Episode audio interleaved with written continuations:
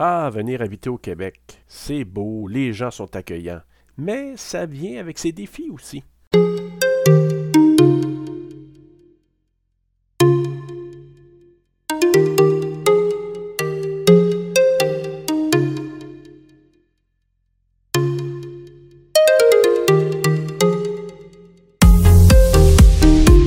Balado-auditrice, balado-auditeur, bienvenue à Balado CJEO, Serge Lafrenière avec toi. Ben oui, le rêve nord-américain, canado-québécois. La volonté de donner un meilleur avenir à ses enfants. C'est très beau, c'est louable, mais, à mon avis, chez les personnes immigrantes, il y a une méconnaissance de tous les enjeux rencontrés sur le territoire québécois avant de venir s'y installer. Le résultat de ça, ben, il y a une grande pression sur les parents qui doivent travailler fort pour joindre les deux bouts et pouvoir en même temps offrir à la génération suivante, leur enfant, ce futur tant souhaité. Éventuellement, ça peut se traduire par une dégradation de la santé mentale des parents. Et ça, en lisant un article dans le Journal de Québec, j'ai été un petit peu surpris parce que il y a un article qui s'appelle Accompagnons mieux les nouveaux arrivants et on indiquait que plusieurs études attestent que lorsque les immigrants arrivent au pays, leur niveau de santé mentale est au-dessus de celui de la population d'accueil, mais dégringole en dessous de la moyenne en à peine cinq ans. Et d'ailleurs, à cet effet, je rencontre l'auteur de cet article, Yannick Fouda, psychoéducateur, doctorant en santé mentale au travail et président de la clinique MyLumen. Yannick nous parle de l'enjeu rencontré en santé mentale, donc on va parler un peu de statistiques en lien avec ça. Il va parler aussi des facteurs d'adaptation pour les personnes immigrantes et l'impact sur les familles et dans les milieux de travail lorsque ça ne va pas toujours très très bien. Alors, allons rejoindre Yannick. Donc, j'accueille Yannick Fouda. Yannick, euh, avant de parler de ton euh, de ta fonction, euh, pour qui tu travailles, qu'est-ce que c'est aussi que Milumen et tout ça, moi je fais juste mentionner que j'ai été interpellé par un texte que j'ai lu dans le Journal de Québec et ça parlait de l'impact, en fait de l'arrivée potentielle, en tout cas bientôt, de beaucoup plus d'immigrants, mais l'impact sur le système de santé, évidemment, puis l'impact aussi sur le fait que, au niveau de la santé mentale, c'est déjà un enjeu dans la société, mais c'est un enjeu avec la clientèle euh, ou les, personnes immigrantes aussi. Et ça, quand j'ai lu ça, j'étais un petit peu alerté. Euh, j'avoue que ça m'a fait réfléchir. Et là, j'ai dit, il faut absolument que je parle avec Yannick. Donc, tu es là aujourd'hui. Merci euh, d'avoir accepté mon invitation. Merci à toi, merci euh, pour l'invitation. Ça fait vraiment plaisir euh, de pouvoir être avec, euh, avec toi. Bien, écoute, Yannick, peux-tu me parler de ton rôle et aussi en même temps ce que c'est que Milumen ou qui s'appelait, je pense, Lumen Gentium avant? Donc, explique-moi tout ça un peu, oui. pour comprendre. en fait, Lumen Gentium, ça vient, de, ça vient du latin. Donc, Lumen, c'est lumière et puis Gentium, c'est monde ou, ou population ou peuple. Et euh, l'idée, en fait, derrière enfin, notre, notre devise, c'est éclairer le monde d'une personne à la fois. Donc, ça vient tout simplement de, de, de, de mon expérience personnelle et puis de l'expérience un peu de l'équipe. Donc, on discute souvent, on se rend compte que chaque personne euh, est, euh, a un potentiel, en fait, tout simplement, euh, qui, s'il est bien développé, bah, va être profitable pour la personne et pour l'ensemble de la, de la communauté autour. Donc, on se dit, nous, on pense dire avec euh, avec euh, notre expertise qu'on a en termes d'accompagnement au niveau du bien-être psychologique, bah, si on peut aider les gens à atteindre leur potentiel, bah, c'est tant mieux. Donc, d'où le, le, nom Lumen Gentium, qui est devenu My Lumen parce que on était un peu enterré dans un sur Internet là quand, quand, les gens faisaient la recherche, ils ne nous retrouvaient pas beaucoup parce que le mot était utilisé par par d'autres dans d'autres contextes. Donc voilà. Euh, alors, qui est-ce que je suis? Je suis psychoéducateur de formation. Je suis en train de terminer euh, une, euh, une thèse sur l'épuisement en relation d'aide, donc la santé mentale des intervenants, ce qui, ce qui fait que je suis très intéressé justement par les questions de, de santé mentale au travail, du bien-être psychologique au travail. J'interviens pas mal là-dedans dans les organismes communautaires et autres ressources. Et dans le cadre de MyLumen, justement, nous offrons des services qu'on offre, que ce soit on travaille avec des organismes communautaires, mais on travaille aussi, vous le devinez, bien tant psychoéducateur avec des écoles, donc des jeunes, des enfants, où on a aussi l'occasion de voir des, enfants de, euh, d'immigrants par ailleurs, pas juste eux, mais par ailleurs. Donc, on peut quand même faire le lien rapidement entre les problématiques des parents et les problématiques des enfants. Euh, on travaille aussi avec euh, des, entreprises là pour différentes prestations, mais bon, disons qu'on est vraiment, on est vraiment spécialisé sur tout ce qui est bien-être psychologique autant pour les enfants que pour les adultes. Donc, incluant l'adaptation. Donc, parfois, les gens pensent que c'est la, la, maladie mentale, là, quand on parle de santé mentale, mais vraiment, c'est beaucoup plus large au niveau du travail qu'on fait. Donc, tu, bon, tu travailles avec les enfants, tu, trouves, tu travailles aussi avec les familles, donc les parents. Oui.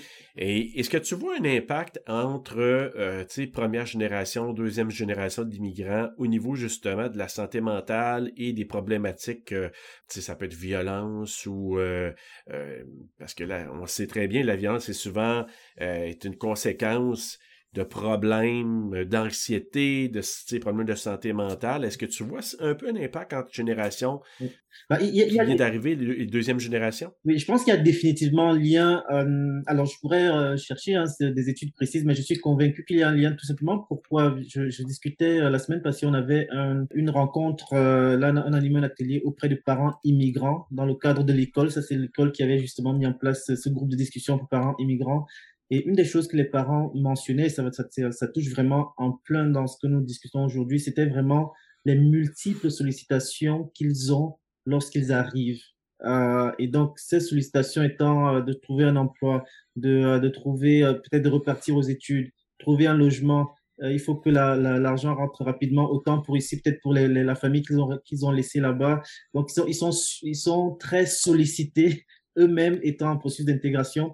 Et pendant ce temps, on le sait, l'école au Québec, euh, les, les, parents sont très sollicités pour être impliqués en fait dans le développement de leur enfant. Donc, il y a des, que ce soit pour faire des devoirs ou bien quand on, invite les parents pour euh, euh, voir les, les, les, bulletins scolaires. Généralement, les parents immigrants sont là quand il s'agit de la remise de notes. Mais quand il s'agit, par exemple, de, de conseils d'établissement ou autre, euh, quand les anciens les appellent, ils peuvent pas se rendre disponibles. Et là, on discutait avec eux, ils disaient, mais en fait, on voudrait bien, mais c'est juste qu'on n'a pas le temps. Je, je, suis, un père me disait, moi, je suis obligé de faire deux boulots. Des fois, l'école appelle à telle, à telle, à telle heure. Moi, je, je peux vraiment pas me libérer. Donc, et qu'est-ce que ça produit? Ça produit le fait que bah, les enfants vont tranquillement avoir des enjeux d'adaptation à l'école et les, les, enseignants ou les intervenants scolaires ont l'impression que les parents sont absents. Et un parent absent est considéré un peu comme un parent négligent ou un parent qui ne se préoccupe pas. Et là, je comprends les enseignants, c'est-à-dire que si on veut, nous-mêmes, quand on, a des un enfant qui a des enjeux, on veut pouvoir travailler avec le parent pour voir qu'est-ce qui se passe à la maison, comment on peut aider et tout. Donc, c'est sûr que si on n'a pas la main sur le parent, les problématiques peuvent s'aggraver. Et, euh, chemin faisant, il peut y avoir, on peut aller vers le décrochage, scolaire ou bien d'autres problématiques. Donc, c'est sûr que le lien est là. Euh, je vois aussi des, euh, personnes qui sont un peu plus âgées, là, qui sont au secondaire, qui sont euh, euh, on avait aussi une émission là avec deux jeunes adolescents qui ont maintenant autour de 20, 21 ans, 22 ans et, euh, et qui expliquaient en fait comment ils sont arrivés adolescents et le besoin qu'ils avaient de la présence de leurs parents. Les parents les avaient fait venir. Donc, les parents étaient déjà quand même installés. Ils avaient déjà fait leur démarche. Ils les ont fait venir. Et là, l'enfant disait, bah, ça faisait un an, deux ans que j'étais pas avec mon père. Les deux, hein, c'était drôle de voir la similitude des histoires. Il disait, ben, moi, en arrivant, je m'attendais à ce que mon, mon, parent me donne beaucoup plus d'attention, qu'il soit beaucoup plus présent, qu'il soit vraiment, et le parent n'avait pas sa possibilité de pouvoir faire cela parce qu'il était lui-même sollicité par euh, toutes les exigences de l'adaptation. Donc, ça fait que des parents qui sont moins disponibles et moins disponibles pour accompagner leurs enfants. Du coup, les enfants ont différentes problématiques. Bon, c'est pas juste dû à, la question de disponibilité, mais euh, euh, mais, mais c'est un gros, gros enjeu parce que, et ça, c'est important d'en parler, de sensibiliser les gens parce que, tu sais, là, on est dans une société où euh, souvent, bon, il faut travailler, euh, dans certains cas, oui, deux emplois, ou si les deux parents sont là, ben les deux souvent vont aller travailler.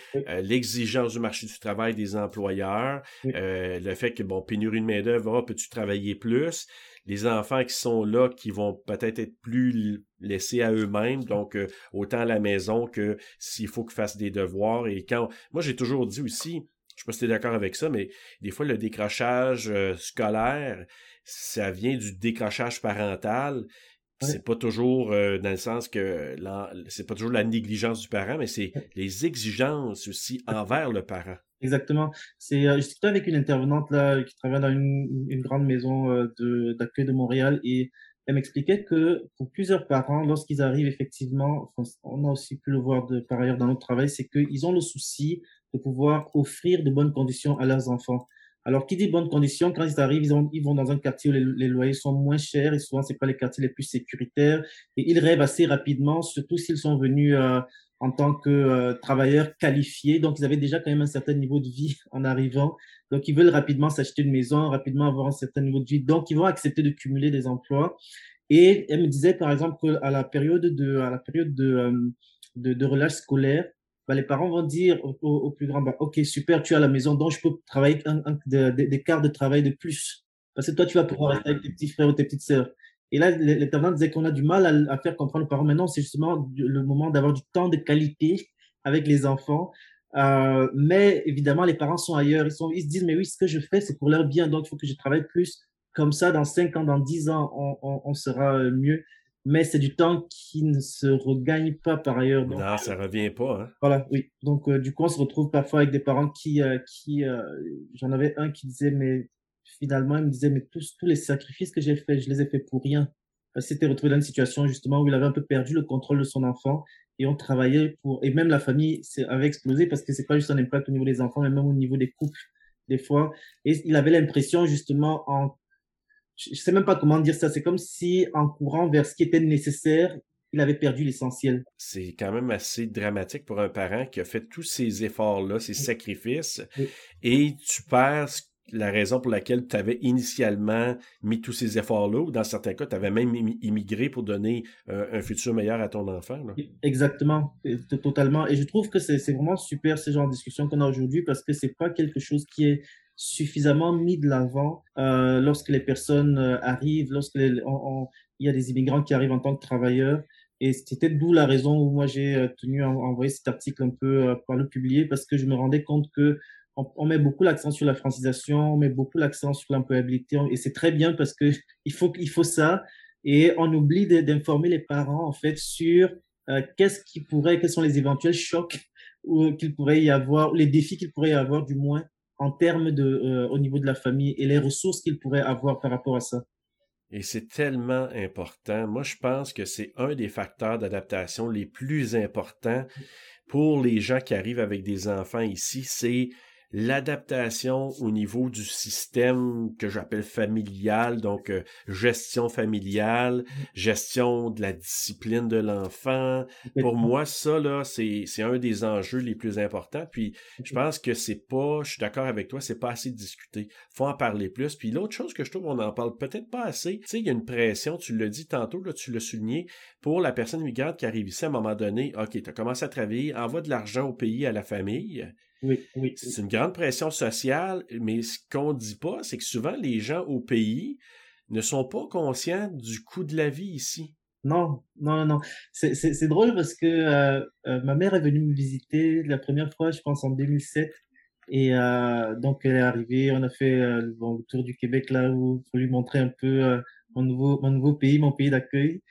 Et, euh, et, donc là, elle voyait les. Bon, souvent, moi, j'étais au travail, hein, donc quand je. à la maison, elle voyait euh, les, les, courriers arriver. Puis là, euh, je lui ai dit, bah, tu peux ouvrir. Là, elle voyait des factures, encore une autre facture. Alors, elle me dit, mais comment tu fais? Vous, Et là, elle, convertissait par rapport à, à, au franc qui est le franc, la monnaie du Cameroun. Elle disait, mais c'est impossible. Comment tu, tu arrives à vivre? Comment donc? Elle réalisait tout d'un coup que oui, je, je, quand, en regardant mon salaire, je gagnais je sais pas moi, 10 fois plus ou 20 fois plus que, le salaire, euh, l'équivalent au Cameroun, mais que finalement, par rapport aux dépenses, bah, elle ne réalisait pas ça. Donc, elle se rendait compte d'un coup qu'effectivement, il y avait quand même une charge financière et que c'était un défi euh, même de faire, de, pouvoir faire euh, des, de, de l'épargne.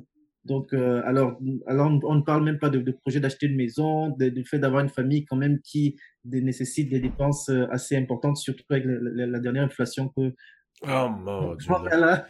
oh là là. Bonne chance aux premiers acheteurs parce que c'est, ce sera pas évident. Là. Euh, euh, parlons un petit peu, je parlais de statistiques un peu parce que les statistiques, ça nous donne un certain impact. Les statistiques, faut pas euh, résumer la personne immigrante qui arrive comme simplement une statistique. C'est juste qu'il faut regarder la statistique en disant, OK, ça, ça nous donne un certain aperçu de ce qui s'en vient. Donc, on parle de, à partir de 2022, je pense 70 000 immigrants qu'on aimerait recevoir au Québec, c'est ça? Oui, c'est ça. Alors, j'ai quand même eu euh, une, une, bon, comment dire ça, un petit, euh, euh une petite euh, note de la part d'un intervenant avec lequel je travaille. Et puis là, il me disait que sur les 70 000, on n'est pas sûr que ce sont 70 000 qui vont venir de l'extérieur. Que ça se okay. 70 000, il y a déjà certains qui sont ici et donc qu'on va régulariser, qui ferait partie en fait de, de, dans le compte 110 000. Mais bon, bref, il y a quand même, même si euh, ce sont des gens qui sont déjà sur le terrain, sont quand même très très nouvellement arrivés. Donc peut-être qu'il y en a déjà quelques-uns qu'on a sur le territoire, mais euh, mais en même temps là, peu importe le nombre, c'est quand même c'est recevoir ces gens-là avec tout ce que ça impose. Puis là, je vais amener d'autres statistiques qui vont nous expliquer aussi l'impact que ça, que ça amène. C'est que là, ça met un poids sur le système de santé. Il faut, faut, penser à la contribution que ces gens-là viennent donner. Ça, c'est tout à fait valable, mais c'est quand même le système de santé est déjà un petit peu fragilisé. Ah, euh, hein? On s'entend là-dessus. Puis là, quand on parle de santé mentale, il y a des listes d'attente aussi pour les gens. Oui, de très longues listes d'attente. Là, on rajoute d'autres personnes à ça, puis surtout que ce sont des personnes un peu plus à risque. Parce que là, ce qu'on je regardais dans les statistiques, c'est qu'ils disaient que, si on prend juste dans le coin de Montréal, on disait que 84% des familles immigrantes de la grande région de Montréal avaient un enfant d'âge mineur. Oui, et là, on parle quand même de la... C'est la très grande majorité des familles immigrantes qui arrivent au Québec s'installent dans la grande région de Montréal. Oui, parce que là, il y a des programmes de, de, on appelle ça de régionalisation, mais beaucoup de gens s'installent là quand même, mais d'autres s'en vont en région. Mais peu importe où tu te situes, tu arrives avec un enfant d'âge mineur, mmh. euh, que ce soit un très, très bas âge ou que ce soit un adolescent, peu importe, et tu arrives avec des paramètres qui sont quand même différents. On en a parlé, on n'élève pas les enfants de la même façon, euh, la pression de travailler, euh, de gagner rapidement pour payer ton loyer qui est très cher, et les enfants qui sont demandés de, de, de s'adapter à un nouveau système scolaire. Donc, ça met une charge assez pesante sur l'enfant et sur la famille et le parent aussi, bien sûr. Complètement. Complètement. Donc, c'est sûr que, euh, bon, quand même, ce qu'il qu'il faut dire, c'est qu'une une bonne partie des immigrants s'intègrent, qui arrivent, s'intègrent bien, relativement bien. C'est euh, quand je regardais un peu les statistiques, on parlait autour de 70% qui, généralement, pour lesquels ça va bien. Mais même quand on prend le 30% et qu'on multiplie par 70 000, c'est vrai quand même quelques, on reste quand même dans le, dans le millier là, de, de personnes qui ont besoin de, de, de, de services. Donc, complètement. Et, euh, et je, je n'étais pas surpris par la commission euh, Laurent là qui, disait que bah, il faut agir en prévention assez rapidement parce que quand les cas se cristallisent, bah, on se retrouve avec euh, avec des, des, situations où effectivement il y a une charge sur le sur le, notre système de santé et services sociaux qui n'est pas tout à fait préparé. Une des une des dames de la une formatrice de la TCRI, donc la table de concertation pour réfugiés immigrants, elle dit souvent que souvent on prépare ce qui arrive, mais on oublie de préparer ce qui reçoivent. Donc, on a aussi, on est souvent aussi appelé par plusieurs euh, organismes, entreprises et tout, qui se, qui savent pas trop comment faire. En fait, là, ils, ont des personnes immigrantes qui arrivent. Euh, bon, je sais pas s'ils s'imaginaient que ça, que ça allait, comment je dis ça, le, le, l'arrimage allait se faire de, de soi, alors que c'est pas le cas. Alors que c'est pas le cas. Donc, du coup, ils se retrouvent quand même avec des enjeux, des défis euh, face auxquels n'ont pas été préparés. Euh, je, pensais, quand moi j'étais en, en, en, centre jeunesse et que j'étais euh, dans l'évaluation des capacités parentales des enfants 0-5 ans, euh, notre, notre, notre, nos grilles d'entrevue, nos grilles d'observation sont encore très basées sur des, des, des, échelles, des, des, questionnaires qui ont été développés à partir d'une population québécoise, donc d'enfants, quand on parle d'attachement et autres. Dans la façon dont je vais aller observer l'interaction entre un parent et son enfant, bah, c'est clair que si je vais observer un enfant asiatique ou avec son parent ou un enfant africain, je vais être, il y a des, des, paramètres qui seront faussés. Donc, tout simplement, je ne sais pas si c'est avec toi que je parlais de ça, euh, euh le, le, temps de la voix, le contact visuel, le, les jeux. Donc, c'est pas pareil d'une culture à l'autre. Et moi, j'ai vu des intervenants qui, effectivement, analysaient cela comme étant des enjeux au niveau de la relation parent-enfant quand ça ne l'est pas. Donc, et Madame Laurent nous précisait aussi qu'il faut vraiment que les intervenants soient formés pour les enjeux sur les enjeux euh, interculturels. Donc oui, et en ce sens-là, ça vient rajouter une charge de travail quand même au niveau de, euh, de notre système et qui normalement aurait pu, hein, c'est-à-dire qu'en mettant en place des programmes, euh, en réfléchissant des programmes spécifiques pour les, des, travailleurs immigrants, on peut résoudre le problème, mais l'enjeu, et c'est là où c'est le fou la poule, c'est que bah, on n'a pas suffisamment de personnes pour faire ça parce qu'il y a une pénurie. Et euh, donc, on va, on, vient, on va chercher les personnes pour venir combler, mais ces personnes ont des besoins. Mais là, donc, on se retrouve un peu dans une espèce de. Dans un cercle, on pourrait dire presque vicieux, là, comme tel. C'est quand même quelque chose. Quelle est la réception des parents quand, euh, comme toi, un psychoéducateur travaille avec, avec eux? Est-ce qu'il y a une belle réception de la part de la, des familles? Ben, il y a une très belle réception. je, je dois d'abord dire qu'il y a une peur. Euh, il y a une peur des, des, des, euh, des institutions parce que il y a des euh, bon vous savez quand un parent décide de venir au Québec à moins que ce ne soit vraiment un demandeur d'asile qui qui a dû partir en, courant et puis bon, qui se retrouve un peu à devoir aller dans le pays qui accepte de l'accueillir. Mais généralement le un projet d'immigration c'est un projet qui est pensé et les gens ont souvent des contacts sur place où ils s'informent et donc et donc et je dois dire qu'actuellement par rapport au contexte ambiant que ce soit par rapport à la bon, une des choses, c'est qu'on parle des problématiques, mais quand on parle des problématiques, les gens sont, sont euh, soudainement informés et donc ça génère de l'inquiétude. Donc, je vais peut-être parler, euh, euh, je vais parler de la, la, la surreprésentation justement des, des enfants immigrants dans, dans le système de, de protection de la jeunesse. Je vais parler de, de toutes les questions de violence policière dont on a pu parler. Je vais donc ben, qu'on a vu encore dernièrement là. Voilà qu'on a vu, qu'on voit encore. Donc, il commence ah à avoir, même chez les parents qui sont installés ici, on sent une inquiétude par rapport au bien-être et à la sécurité de leur enfant. Alors, qu'est-ce qui se passe? C'est que les parents qui en sont en train de, qui veulent, qui veulent venir ici et qui s'informent, bah, sont souvent des, des, des, des, euh, des commentaires un peu qu'ils peuvent avoir parce que ceux d'ici, c'est plus facile de sortir ce qui, ce qui nous inquiète que de parler ce qui est, ce qui est beau. Alors, donc, plusieurs parents avec lesquels je, je, travaille souvent vont avoir tendance à peut-être une plus grande facilité à travailler avec, avec moi ou avec d'autres personnes qui sont de, de l'immigration parce qu'il va dire, bah, vous, vous me comprenez, vous pouvez comprendre d'où je viens. Et vous savez que si jamais je vous dis que j'ai euh, donné la fessée à mon enfant, c'est pas parce que je ne l'aime pas ou que je suis un mauvais parent, mais vous, et vous allez pouvoir m'aider à faire autrement. Et donc, du coup, ça met une, une, euh, une, euh, une réticence. Ça sent moins de jugement, peut-être. moins de jugement. Ouais, exact. Voilà, et ça, ça met une réticence par rapport à, à, aller au CLSC, par rapport à avoir des services qui sont offerts à, à, tout le monde. Et c'est drôle parce qu'on se retrouve dans une situation où, oui, ils représentent une charge, ils pourraient représenter une charge dans le système de santé, mais en même temps, il y a un frein parce qu'ils n'y vont pas, parce qu'ils ont peur. Donc, une fois que cette, euh, cette, cette espèce de, qu'ils ont une, un lien de confiance, ils vont vraiment être très très réceptifs. Moi, j'avais euh, la, semaine passée, on avait des parents là d'une école justement qui, euh, c'est drôle parce que c'est un, un psychoéducateur euh, euh, québécois pur laine, là, si je, si je peux m'exprimer ainsi, qui nous a appelé, qui nous a dit, écoutez, j'ai... Des souches. voilà, des souches. il nous a appelé, il m'a dit, Yannick, écoute, j'ai vu euh, tes, tes, tes, lives sur, sur Facebook, je vois que les parents, comment tu, tu, apportes, tu apportes la question là auprès des parents immigrants, comment ça réagit, comment ils parlent. J'aimerais ça dans mon école, on a des enjeux comme ça, mais je peux pas les asseoir ces parents-là pour leur parler parce que je ne me sens pas légitime. Il y a des choses que je peux pas prendre de front et que je vois que toi tu prends ces questions de front et ça et ça suscite une discussion.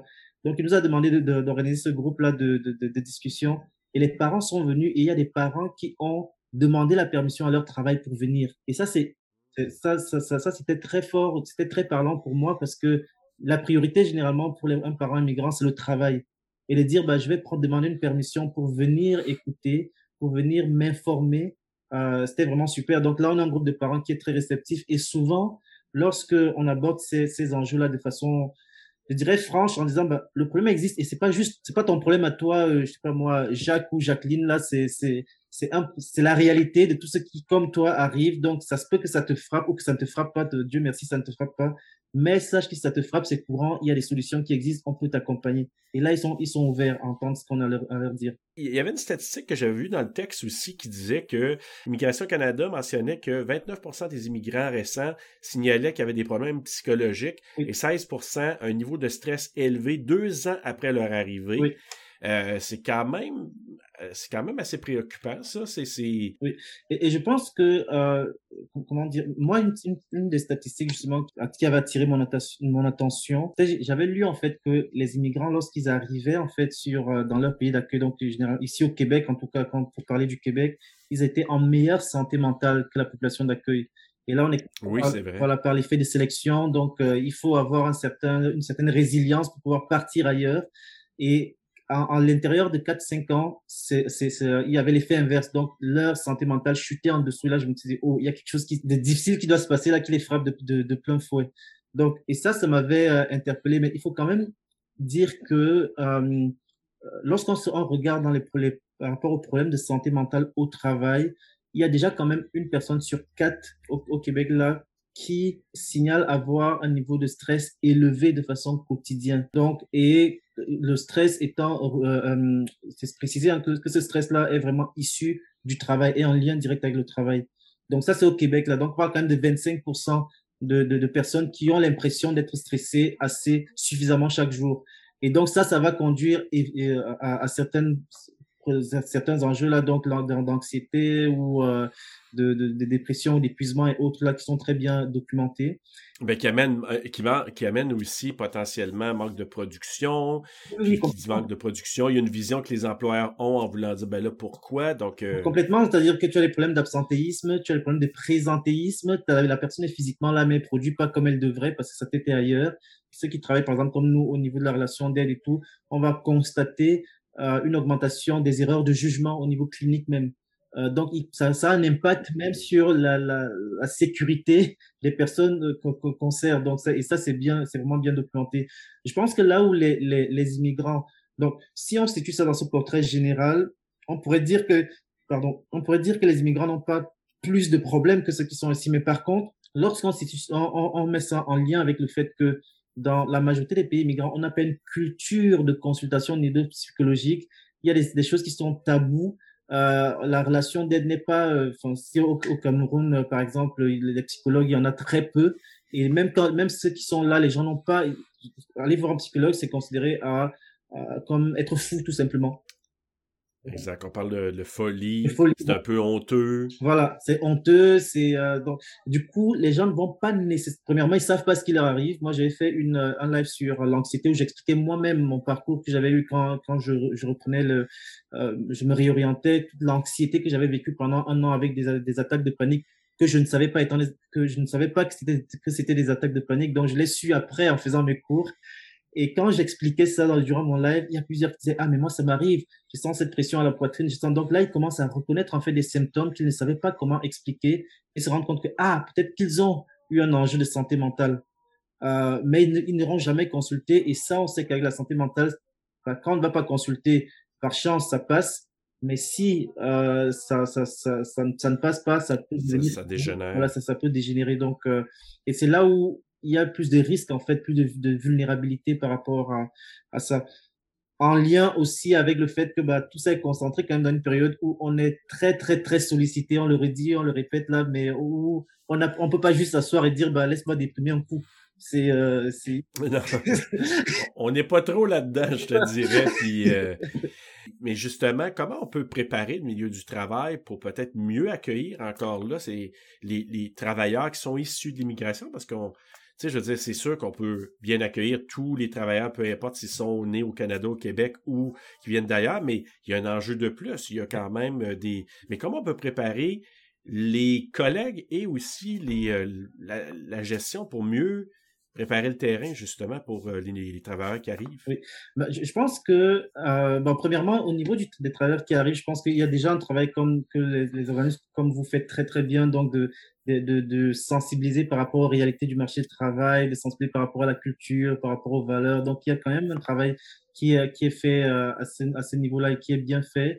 Euh, je pense que pour au niveau des alors pour, pour, juste pour, pour euh, faire le lien avec l'intégration de la famille, je pense qu'au niveau des organismes, on pourrait faire un ce plus-là, si justement, en espérant que euh, les, les, les, bailleurs de fonds puissent justement subventionner ce type de programme, je pense que ça, ça aiderait beaucoup à prévenir des enjeux qui plus tard peuvent, euh, comment dire ça, peuvent limiter les gens lorsque vient le moment de pouvoir travailler. Donc, je pense que si on abordait ces, ces défis-là avant même qu'ils n'arrivent, moi, je, je, je, rêve là de qu'on puisse avoir un cours là, un cours, euh, comme le gouvernement parlait de mettre un cours de, de, euh, de valeurs québécoises là, mais peut-être, mmh. voilà, c'est-à-dire que oui, il y a ça, ça c'est bien, mais il y a aussi le plus important de qu'est-ce qui, qu'est-ce qui, euh, au niveau vraiment de, de la sécurité, du bien-être de la famille. Donc, donner aux gens les moyens de pouvoir être bien. Parce qu'on sait que s'ils sont bien, ils seront plus engagés dans la, dans, dans, la société à tous les niveaux et ça va donner de beaux résultats pour tout le monde. Donc ça, c'est une première partie. Alors maintenant, qu'est-ce que les employeurs peuvent, peuvent, peuvent faire? Je pense qu'il euh, y a actuellement euh, quelque chose qui n'est pas du tout obligatoire, qui euh, s'appelle un système de santé et de sécurité psychologique au travail. Donc, on voit que euh, n'importe quel employeur, n'importe quelle entreprise, euh, on va lui demander en fait d'avoir un système de, de, de santé, de santé sécurité au travail. Donc, tout ce qui est, est-ce que tu as la trousse de premiers soins, est-ce que tu as donc les normes de sécurité physique et la CNES, là, la Commission des normes de la, santé et sécurité au travail, constate qu'il y a une diminution significative des, des, accidents physiques au travail. Par contre, il constate en même temps qu'il y a une augmentation très significative de toutes les lésions liées au stress au travail. Alors, ça veut dire que ce qu'on est en train de gagner au niveau physique, on est en train de le perdre quelque part au niveau psychologique et on perd encore plus parce que selon les, chiffres un peu, une personne qui est blessée physiquement, il a entre une, à trois semaines maximum pour se, pour se rétablir. C'est ce qu'on voit en moyenne. Mais une personne qui est affectée par une, lésion euh, de stress va rester à peu près 175 jours d'invalidité. Donc ça, ça pèse pour l'entreprise. c'est un coût pour l'entreprise. C'est donc c'est pour ça que je prends le temps de parler de ça parce que souvent les, les, les, les gestionnaires vont dire mais oui, qu'est-ce que j'ai à gagner? Donc on voit quand même que entre quelqu'un qui part deux trois semaines et quelqu'un qui part 175 jours et qu'il faut que je remplace, que je voilà ce que tu as gagné. Voilà donc voilà voilà ce que tu as gagné. Alors du coup, le système de santé et de sécurité psychologique au travail, c'est pas quelque chose qui est obligatoire. Ça, ça dit quoi en fait? C'est de, ça permet à l'employeur de mettre en place tout un ensemble de de, de, de, de, mesures, une culture d'entreprise qui favorise le bien-être psychologique au travail. Et donc, le volet d'intégration des immigrants peut facilement s'inscrire là-dedans. Ça ne devient pas comme quelque chose de, euh, c'est ça, ça, aussi que les gestionnaires ont souvent peur parce qu'ils disent oui, mais si je mets un truc comme ça, est-ce que c'est pas discriminatoire? Est-ce que ça ne, ça ne fait, ça ne va pas faire l'effet inverse? Mais non, si c'est inscrit dans quelque chose de global, ben, on peut à l'intérieur de cela adresser des enjeux et on peut les adresser. C'est pour tout le monde. Voilà. Et on peut les adresser de façon très drôle. Hein. Je, je voyais, euh, il y a une jeune qui, euh, qui, qui fait des vidéos là sur TikTok et autres, et là elle disait ben, des, des expressions qui se disent au Québec les expressions qui se disent en France. Et là, tout le monde rigole là-dessus. En fait, c'est une façon très simple et très ludique de, euh, de, de, marquer la différence, de, de montrer qu'il y a une différence, de pas la nier. Et à partir de là, d'entamer les discussions sur, OK, ben, sur notre travail, est-ce qu'on voit le même genre de choses? Est-ce que donc il y a des façons justement d'apporter cette discussion de façon très, très non menaçante pour personne et d'arriver sur un terrain où on est capable de discuter justement des solutions, de, de, mettre des choses en place, de discuter de ce qui est un peu plus difficile, de ce qui nous étonne aussi de nos collègues, et puis d'amener de, tout ça un peu de façon très humaine. Euh, et ça se fait, et ça se fait. Il y a des, des, des, euh, des structures là qui ont un peu l'audace de faire ce genre de choses, mais il faut vraiment une véritable volonté de pouvoir, de pouvoir le faire. Bah, D'ailleurs, j'ai une question pour toi. Est-ce que tu trouves que les gens, que les nouveaux arrivants qui arrivent ici vont trop rapidement sur le marché du travail lorsqu'ils arrivent, d'autant plus que l'on parle de pénurie ou rareté de main-d'œuvre? Moi, moi, je vais prendre l'inverse. Quand j'étais au Cameroun, euh, même moi, actuellement, je vais, je vais faire, euh, je vais faire un projet au Cameroun euh, actuellement dans une école secondaire où on a mis en place une cellule d'écoute pour des jeunes. Écoute, quand j'arrive là, je, je, je m'assure d'être avec quelqu'un qui connaît le milieu parce que ça fait, alors 2000, ça fait 20 ans que je suis parti. Donc, c'est la personne qui va m'expliquer, ah, maintenant, telle chose, telle chose, euh, il faut faire ça comme ça. Sinon, je suis convaincu que je vais me mettre les pieds dans le plat. Exactement.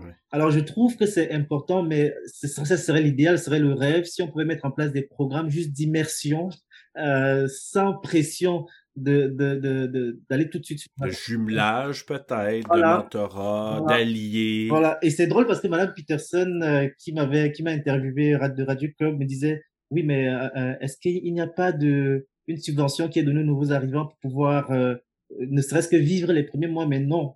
Mais ça fait en sorte qu'il y a une trop grosse pression. Donc, si on avait ce genre de programme idéal qui te permettrait, regarde, pendant six mois, bon, un an c'est peut-être trop, mais pendant six mois, regarde, tu vas juste découvrir les gens.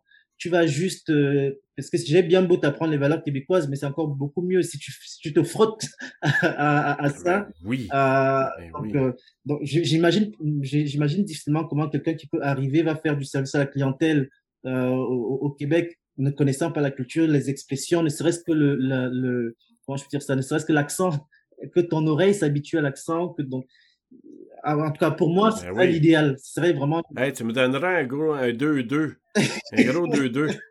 la personne, euh, pardon, euh, qu'est-ce que vous dites? Exactement. 2-2. Euh, ben, tu sais, c'est quoi 2-2? Tu sais, ben, c'est ça. Donc, euh, c'est des fois, c'est juste des expressions qui sont très familières Exactement. ici. C'est pour ça que je te posais la question, c'est qu'en milieu de travail, si la personne, par exemple, qui arrive et va rapidement sur le marché du travail, si les employeurs, puis ça peut être avec des subventions, par exemple, mais pouvaient mettre sur place un programme pour vraiment tranquillement encadrer la personne, puis lui donner une idée un peu comment ça se passe dans le milieu de travail, mais aussi quelque chose qui est oublié souvent au niveau de la culture, pas juste la culture. du travail, mais la culture du pays ou de la, province. Totalement, euh, totalement, ça serait vraiment l'idéal parce que moi je pense que c'est quand je quand je quand, quand je voyage pour moi ce qui m'intéresse souvent c'est euh, ce qui m'intéresse c'est pas tant les, les, les, grands monuments qu'on va retrouver euh, dans le pays où on va mais c'est de pouvoir parler à des gens d'un quartier perdu qui vont où je vais sentir que je touche de, de, de près en fait l'âme de, de, de, du pays, ou du moins de, ce que les gens, les, les gens euh, normaux, normaux, réels, ce que monsieur tout le monde vit. Et là, ça me, ça m'informe beaucoup plus que euh, d'être devant le monument et puis de lire le livre d'histoire qui va me dire oui bon il y a eu telle chose au Québec il y a eu Samuel de Champlain il y a eu telle chose oui mais ce n'est plus ça c'est pas c'est pas c'est pas tangible pour moi tu vois, donc, alors que quand j'ai une discussion avec, euh, avec euh, un ami québécois qui, me parle de, de et c'est comme ça d'ailleurs que j'ai su que il y a quelques années, c'était pas si différent de ce qu'on vit en Afrique en termes de grande famille, en termes de la fessée. Je dis, oh, avant vous aviez ça aussi, je revenais, je tombais des nues. Mais, et donc, et du coup, ça, ça, ça m'aide même dans mon travail de, de, dire, OK, oui, mais il y a une évolution, c'est pas, euh, ils sont pas tombés dedans euh, comme Astérix dans la potion, Obélix dans la potion magique. Absolument. et donc, ça donne quand même de l'espoir à ceux qui arrivent de dire, ah ben oui, on peut faire du chemin aussi. Et, ils peuvent aussi comprendre notre besoin de faire du chemin parce qu'eux-mêmes ont fait du, un chemin qui n'y a pas si longtemps que ça. Donc ça, ça aide beaucoup. Je pense qu'il y a vraiment ce besoin-là, même si tu es arrivé dans un poste informatique où tu as juste besoin d'être assis devant l'ordinateur, je pense que connaître la culture, être imprégné de la culture, euh, au-delà de, de, juste de ce que tu peux de ce qu'on peut te dire rapidement, ben, c'est important. Si tu avais, mettons, deux conseils à donner, euh, que ce soit du côté des gens qui arrivent et des gens euh, qui accueillent les gens qui arrivent, qu'est-ce que tu aurais le goût de partager là, en terminant? Alors, la première des choses que je dirais pour ceux qui arrivent, euh, si vous écoutez ce balado à un moment donné ou à un autre, c'est vraiment votre famille, en tout cas, de ce que j'entends toujours, la majorité des gens qui viennent viennent vraiment pour donner une meilleure chance à leurs enfants et qui viennent avec le désir de construire une famille, de construire quelque chose. Donc, votre famille est importante. Donc, c'est vraiment autant vous, mettez, vous mettez des efforts pour pouvoir euh, euh, bien, bien parler le français, pour pouvoir euh, travailler, avoir des formations d'appoint et autres. Autant il faut vraiment mettre l'accent pour comprendre comment est-ce qu'on peut bien je dirais réussir, c'est pas le mot, mais comment on peut vraiment bien favoriser le bien-être de la famille ici. C'est, les conditions sont différentes et on ne peut pas espérer qu'avec des conditions différentes, qu'il n'y ait pas quelque chose qui change au niveau de la famille. Donc, euh, même si même si la famille, votre famille va bien, c'est quand même intéressant de, de, de, pouvoir s'informer sur sur différents sur différents enjeux par rapport à, à ça. Donc ça, c'est vraiment ce que je peux dire. Euh, pour ceux qui, ceux qui accueillent au niveau des employeurs et tout, souvent, euh, certains disent oui, mais si je mets des fonds là-dessus, c'est comme si on faisait une faveur aux immigrants. Donc, c'est comme si on fait pour eux ce qu'on ne fait même pas pour les Québécois. Tout ajustement qu'on fait bénéficie à tout le monde.